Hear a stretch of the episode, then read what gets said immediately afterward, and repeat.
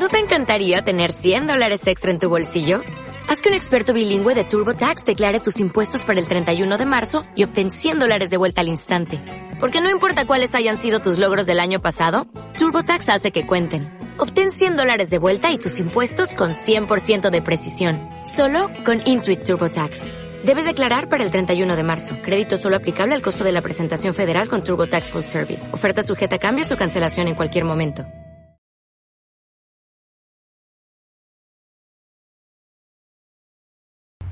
Eh, estamos de nuevo con el maestro René Flores. Eh, en esta ocasión nos va a hablar de otro tema de su interés, que es el estoicismo. La primera pregunta sería esto, ¿qué es el estoicismo? Claro que sí. Eh, primero que nada, muchas gracias otra vez por la oportunidad de estar en este canal. No, pues con 900 visitas. ¿Qué es el estoicismo? Bueno, es una de las escuelas antiguas de filosofía más importantes de la historia, no solo la filosofía antigua. Uh, su periodo abarca desde el 300 antes de Cristo, más o menos se funda, hasta el siglo 6 después de Cristo. Entonces podemos ver que es bastante eh, extenso el lapso de tiempo en el que el estoicismo perdura. Se funda en Atenas por un filósofo llamado Zenón de Sitio, es decir, él no era ateniense, venía de una isla en Asia Menor llamada Sitio, y bueno, se muda a Atenas, ahí tiene una formación filosófica y decide fundar su escuela. Em, digamos, el estoicismo se divide en tres periodos. El llamado estoicismo antiguo, el llamado estoicismo medio y el llamado estoicismo tardío, o imperial también, lo que se conoce. El estoicismo antiguo es son característicos eh, Zenón de Sitio, como dije, el fundador, y Crisipo de Solos. Crisipo de Solos es para muchos el estoico más importante de toda la historia de la escuela, ya que fue el que consolidó las tesis estoicas, el que les dio una eh, base sólida de, argumenta, de argumentación, de fundamentación, etc. Em, posteriormente llegamos al estoicismo medio, eh, estamos hablando del primer, del primer siglo antes de Cristo, más o menos, y aquí se caracteriza ya por ser un estoicismo ecléctico, es decir, se retoman algunas de las eh, teorías platónicas y aristotélicas y se trata de unificarlas con el estoicismo. Los representantes principales de esta escuela son Panecio y Posidonio. Es importante señalar que de las escuelas eh, del estoicismo antiguo y medio no tenemos ningún texto completo, es decir, no nos llegó nada y entonces dependemos mucho de testimonios y fragmentos para poder estudiar estas partes de, la escuela estoica. Sin embargo, ya cuando llegamos al estoicismo tardío o imperial, la cosa cambia. Y aquí tenemos textos completos de, los tres principales autores del estoicismo tardío, que son eh, Séneca, Epicteto y Marco Aurelio. Marco Aurelio, de hecho, fue emperador del imperio romano, entonces, eh, pues podemos ver de ahí la importancia que tuvo el estoicismo. Incluso un emperador romano se declaraba a sí mismo como un filósofo estoico. Eh, como dije, de ellos tres sí tenemos ya textos completos. Entonces, pues poseemos un poco más eh, el cuadro de qué, se, de qué se hacía en el estoicismo tardío. Y es por eso que se ha hecho mucho énfasis en que el estoicismo es más una cuestión ética. Es decir, es cierto que el principal énfasis del estoicismo es la ética, porque, como todas las escuelas de filosofía antigua, eh, su meta principal es una forma de vida. Es lo que ha señalado Pierre Adot, un filósofo francés muy importante donde él caracteriza a, toda la filosofía antigua como una forma de vida, ¿no? Todas las escuelas eh, apuntaban a, encontrar una forma de vivir y para eso le daban una fundamentación filosófica. El estoicismo no es una excepción. Sin embargo, como dije, eh, se ha creído que simplemente se, basaba o tenía interés en la ética, porque los textos que se nos han conservado del estoicismo tardío tienen un énfasis eh, muy grande en lo ético. Sin embargo, el estoicismo desarrolló toda una concepción filosófica que abarca desde la epistemología, la cosmología, eh, la teología, incluso la lógica. Es decir, el estoicismo no se reduce a la ética, si bien sí su principal énfasis es lo ético. Eh, abundando en esto, entonces, ¿cuáles serían las principales tesis eh, del estoicismo? Bueno, como mencioné, el sistema estoico abarcaba todos los ámbitos de la realidad. Quizá eso fue uno de, las, de sus puntos fuertes, lo que le permitió vivir tanto tiempo y más porque lo tenían muy bien fundamentado y estructurado, es decir, era un sistema completo. Ellos dividían la filosofía en tres ramas principales. La cosmología, la epistemología o lógica y la ética. Eh, es importante señalar que la cosmología pues abarcaba eh, la física, ¿no? es decir, no, no solo la, la, parte metafísica, sino también la, la física. Eh, la, lo que ellos llamaban la lógica abarcaba también, como, como lo mencioné, la epistemología, es decir, la teoría del conocimiento. Y por último, la ética, que, bueno, como dije, también incluía toda una praxis, ¿no? Es decir, no se limitaba a hacer reflexiones teóricas sobre, sobre cómo comportarse, sino el objetivo era realizar una serie de ejercicios que nos permitieran llevar esa teoría a la práctica. Es lo que Pierre Adot llama ejercicios espirituales, ¿no? También. Eh, bueno, en cuanto a la, a la lógica, la parte de la, de, la epistemología, de la teoría del conocimiento estoica, ellos, la tesis principal del estoicismo en este punto, es que nosotros tenemos impresiones, es decir, son los, los precursores de la famosa tabla rasa de, eh, Locke, ¿no? Es decir, que nacemos sin ideas innatas y que tenemos impresiones de los, de los sentidos.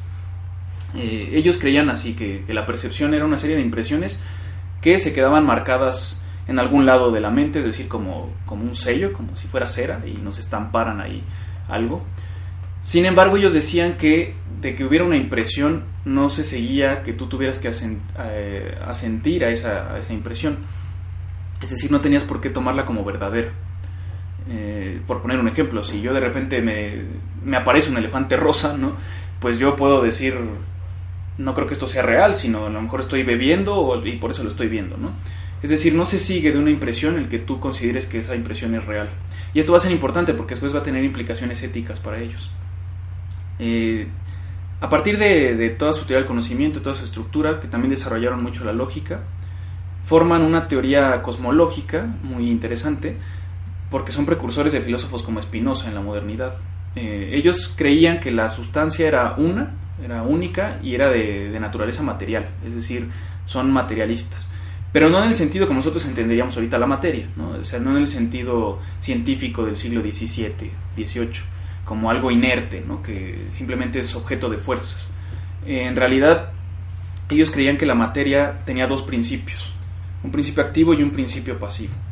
Eh, el principio activo era algo racional, es decir, ellos creen en un logos universal, un poco a la manera de Heráclito, pero no creen que este logos sea algo trascendental, ¿no? O sea, como podríamos entender ahorita al Dios cristiano o algo así, como algo que está fuera del mundo e interviene en el mundo. Para ellos, en realidad, esta racionalidad, esta inteligencia estaba dentro de la materia misma, permeaba la materia. Y la otra parte de la materia era esta, esta forma pasiva, más inerte, que se dejaba moldear por la razón. Es decir, retomando un poco a Aristóteles, que Aristóteles nos hablaba de que cada ente tiene acto y potencia, eh, es decir, algo que es actualmente y algo que puede llegar a ser. Ellos creían que los cualquier ente en el universo eh, se iba a mover debido a esta racionalidad que tenía dentro de sí mismo hacia el desarrollo de su forma. Entonces la materia no estaba de nada externo para moverse porque dentro de sí misma tenía ya este, este movimiento. Si estamos enfocando a que la racionalidad está en todas partes, eh, e-, eso nos explica por qué le daban tanta prioridad también al hombre, porque en el hombre esta racionalidad era manifiesta, es decir, nosotros hablamos, pensamos, etcétera. Entonces, este principio racional lo tenemos más desarrollado nosotros, o al menos lo podemos eh, contemplar más fácil en nosotros. Entonces, parecemos que, parece que somos unos seres eminentemente racionales. A lo que apuntan ellos es entonces a que el hombre debe desarrollar esta racionalidad, eh, porque sólo así está cumpliendo con precisamente su objetivo de seguir al principio racional. Y por eso ellos decían que el hombre es el, ser más cercano a Dios. Otra vez no es este Dios trascendental, sino el Dios que permea toda la materia. Y nosotros, al ser los entes eminentemente racionales, estamos más cerca de esta razón universal. Em, esto nos lleva al tema de la ética, es decir, desarrollar la racionalidad implica comportarse de la mejor manera posible. Porque el sabio estoico, una vez que ha desarrollado esta razón, puede juzgar adecuadamente todas sus situaciones. Y al juzgar adecuadamente sus situaciones, es decir, de forma racional, se va a comportar también adecuadamente. Aquí por eso les decía que es importante eh, lo que vimos en la epistemología, porque ellos van a decir de que yo tenga una impresión de algo, por ejemplo, dice Séneca, que yo tengo una impresión de que alguien me dañó, de que alguien me ultrajó, no se sigue que yo tenga que aceptar que así es. Es decir, eh, si alguien voy por el, en la calle, en el coche, y alguien me hace una mentada, una señal eh, obscena, de ahí no se sigue que yo tenga que tomarlo como un insulto. Es decir, mi primera impresión puede ser, me está atacando. Sin embargo, ellos dirían, puedes poner ahí una especie de freno y, decir, a ver, la impresión es esa, pero tú la aceptas o no la aceptas. Eh, y creen ellos que este tipo de, reflexiones va a traer implicaciones para el comportamiento y nos va a hacer actuar de manera diferente. Entonces, como podemos ver, las tres partes del sistema estoico se relacionan entre ellas y la finalidad es la ética. Ellos usaban una metáfora de un huevo y decían la, eh, la parte exterior del huevo sería como, es decir, la cáscara sería como la lógica, la, estructura, eh, la parte de la clara sería la cosmología, ¿no? Pero el centro de todo sería la yema, es decir, la ética, ¿no? Entonces, eh, todo está alrededor del centro que es lo ético, pero que no puede ser entendido sin también las otras dos partes. Bueno, y un poquito te adelantaste como a la tercera pregunta. Te la voy a reformular esta tercera pregunta eh, respecto a su ética. Eh, ¿Qué tanto eh, es alcanzable este modelo ético que proponen los estoicos desde tu perspectiva? Sí, es una pregunta muy interesante porque bueno, se está preguntando por el por la realidad o no del sabio estoico, ¿no? Que para ellos el, el sabio era pues la culminación de lo ético. el sabio estoico era aquella persona que ya era eminentemente racional en su máximo sentido, es decir, ya estaba lo más cercano posible a Dios, a la racionalidad universal, y por consiguiente ya nunca se equivocaba. Ellos son muy eh, radicales y dicen el sabio estoico no comete ningún error. De hecho, dicen, incluso a la hora de elaborar un potaje de lentejas, lo haría de la mejor manera posible. ¿no? Es decir, hasta en las situaciones más triviales, sería completamente racional y juzgaría racionalmente. Por otro lado, es importante señalar que ellos creían que el sabio era una especie de ideal, es decir, no, no creían que se hubiera dado como tal en la realidad en ningún momento. Eh, quizá había algunos individuos que se habían acercado más, por ejemplo a Sócrates lo respetaban mucho, pero no creen que, como tal el, sabio estuviera dado en alguna época. Eh, usaban también una metáfora porque les objetaban mucho esto, bueno, entonces si es un si es algo inalcanzable, entonces, pues sencillamente, ¿para qué nos esforzamos? ¿no? ¿Para qué vamos hacia allá? Y ellos usaban una metáfora y decían, bueno, el hecho de que sea un ideal inalcanzable no quiere decir que podamos acercarnos más o menos. Y con esto tratar de llegar un poco más a la felicidad. Entonces decían que imagináramos un mar, el sabio estoico sería aquel que estuviera por encima del agua.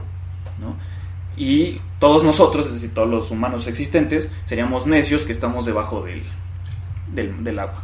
Pero eso no implica que haya algunos que estén más cerca de la superficie.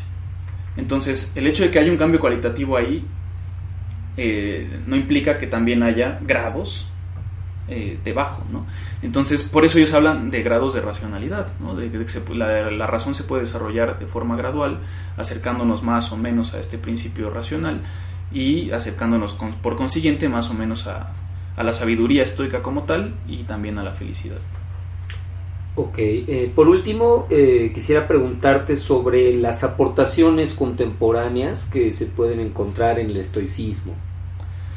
Sí, bueno, eh, se han retomado muchos conceptos del estoicismo. Quizá el más importante es el tema de las pasiones y aquí también obviamente se conecta con el lado ético. Hay una imagen del estoico como una persona muy fría, ¿no? Una persona que no tiene sentimientos, que todo se lo toma de manera apática Ah, como todo lugar común, pues tiene una parte de verdad y una parte de falsedad. No es que simplemente una persona estoica no tenga pasiones, eh, simplemente acepte todo tal como viene, sino que ellos creen que la pasión se origina de una racionalidad que se ha deformado o que no está del todo desarrollada. Es decir, como dijimos, si en una situación determinada no la juzgas, no se juzga adecuadamente, va a originar una pasión. Ellos, por ejemplo, nos hablan de que lo que nosotros creemos que son males, en realidad no lo son, o lo que creemos que son bienes, a veces tampoco lo son, sino que son indiferentes. Por ejemplo, actualmente, eh, El dinero se considera un bien, la salud se considera un bien, incluso la vida se considera un bien. Estas tres cosas para los estoicos no son ni bienes ni males, son indiferentes. Es una tesis eh, fuerte, ¿no?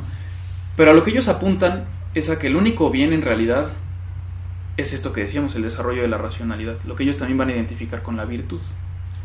Entonces, a lo que, lo que ellos están señalando con esto es que el dinero, la salud, la vida, serían bienes en tanto nos permitieran desarrollar la virtud. Pero si nos estuvieran alejando de ese desarrollo de la virtud, entonces se volverían males. Es decir, por sí mismos no son ni buenos ni malos, sino tenemos que verlos en la situación concreta para saber si, si es algo bueno o algo que nos conviene o algo que nos aleja de, de nuestro desarrollo racional. Em, entonces ellos van a decir, lo que origina una pasión es que tomemos por un bien o un mal algo que en realidad es un indiferente, es decir, que nos equivoquemos al juzgar. Si yo eh, me apasiono por el dinero, ¿no? porque lo tomo como un bien y entonces me lo están quitando, cuando en realidad quizá ni siquiera me están dañando en mi integridad racional, yo voy a tomarlo como un mal y voy a reaccionar de manera impulsiva, eh, apasionada y voy a terminar haciendo una tontería. ¿no? Eso es lo que nos señalaba Séneca en un libro que se llama De la ira, que muy recomendable. Lo que está señalando Séneca y es esto, no, no por la impresión de, un, de que te hicieron un daño, tú tienes que aceptar inmediatamente que te hicieron un daño y actuar en consecuencia. Primero ponte a reflexionarlo, es decir, racionalmente, y ve si de verdad te hicieron un daño o si en realidad solo afectaron a cosas externas a ti que no, te han alejado de la virtud. Es decir, tú preocúpate simplemente por desarrollarte a ti mismo y deja de preocuparte tanto por lo que nosotros llamamos bienes externos. Esta idea de las pasiones ha sido retomada actualmente por filósofos muy importantes, por ejemplo Marta Nussbaum, una, filósofa norteamericana muy importante, que ella nos dice que en realidad toda su teoría de las capacidades eh, es una forma de neoestoicismo, lo, lo llega a mencionar. Eh, se ha, querido trabajar también con ello temas como la culpa, el perdón, etc. Y creo que es eso lo que nos puede servir mucho actualmente. Es decir, sin llegar a la, radicalidad del sabio estoico o, de que, o de creer que somos pura razón y que la pasión es algo alejado de... es una razón deforme, ¿no?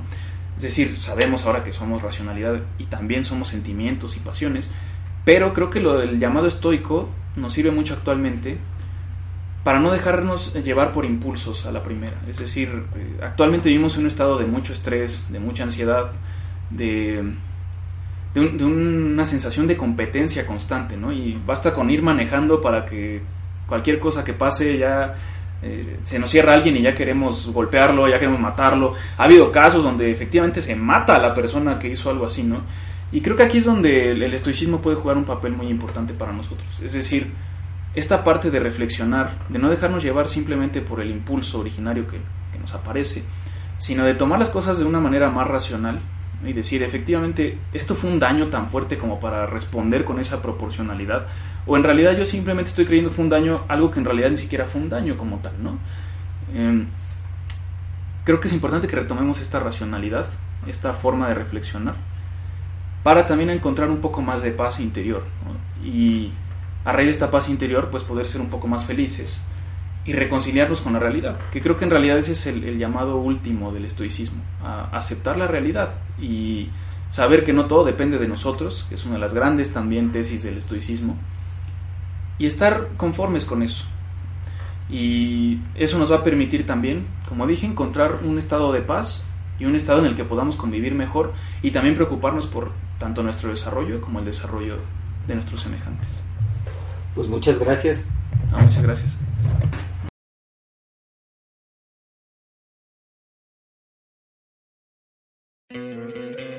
¿No te encantaría tener 100 dólares extra en tu bolsillo? Haz que un experto bilingüe de TurboTax declare tus impuestos para el 31 de marzo y obtén 100 dólares de vuelta al instante. Porque no importa cuáles hayan sido tus logros del año pasado, TurboTax hace que cuenten. Obtén 100 dólares de vuelta y tus impuestos con 100% de precisión. Solo con Intuit TurboTax. Debes declarar para el 31 de marzo. Crédito solo aplicable al costo de la presentación federal con TurboTax Full Service. Oferta sujeta a cambios o cancelación en cualquier momento.